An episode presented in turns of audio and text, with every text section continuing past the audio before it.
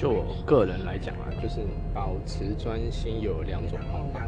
第一种呢，就是睡觉，其实就是像是你工作啊，很多时候事情一杂，你就很难专心。那午睡就会变得很重要，因为你进入午睡之后，你午休完会是一个很清醒的一个状态。对，然后你就可以重新把事情做一个整理，然后再把注意力恢复到你的工作上。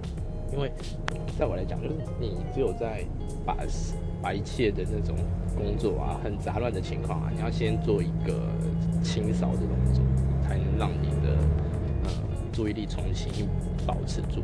所以放空也是一个很好的方法。另外呢，就是很多人都推崇的，你只要进入了圣人模式，你就可以非常的冷静去专注做一件事。所以，靠靠其实也是一个不错的选择。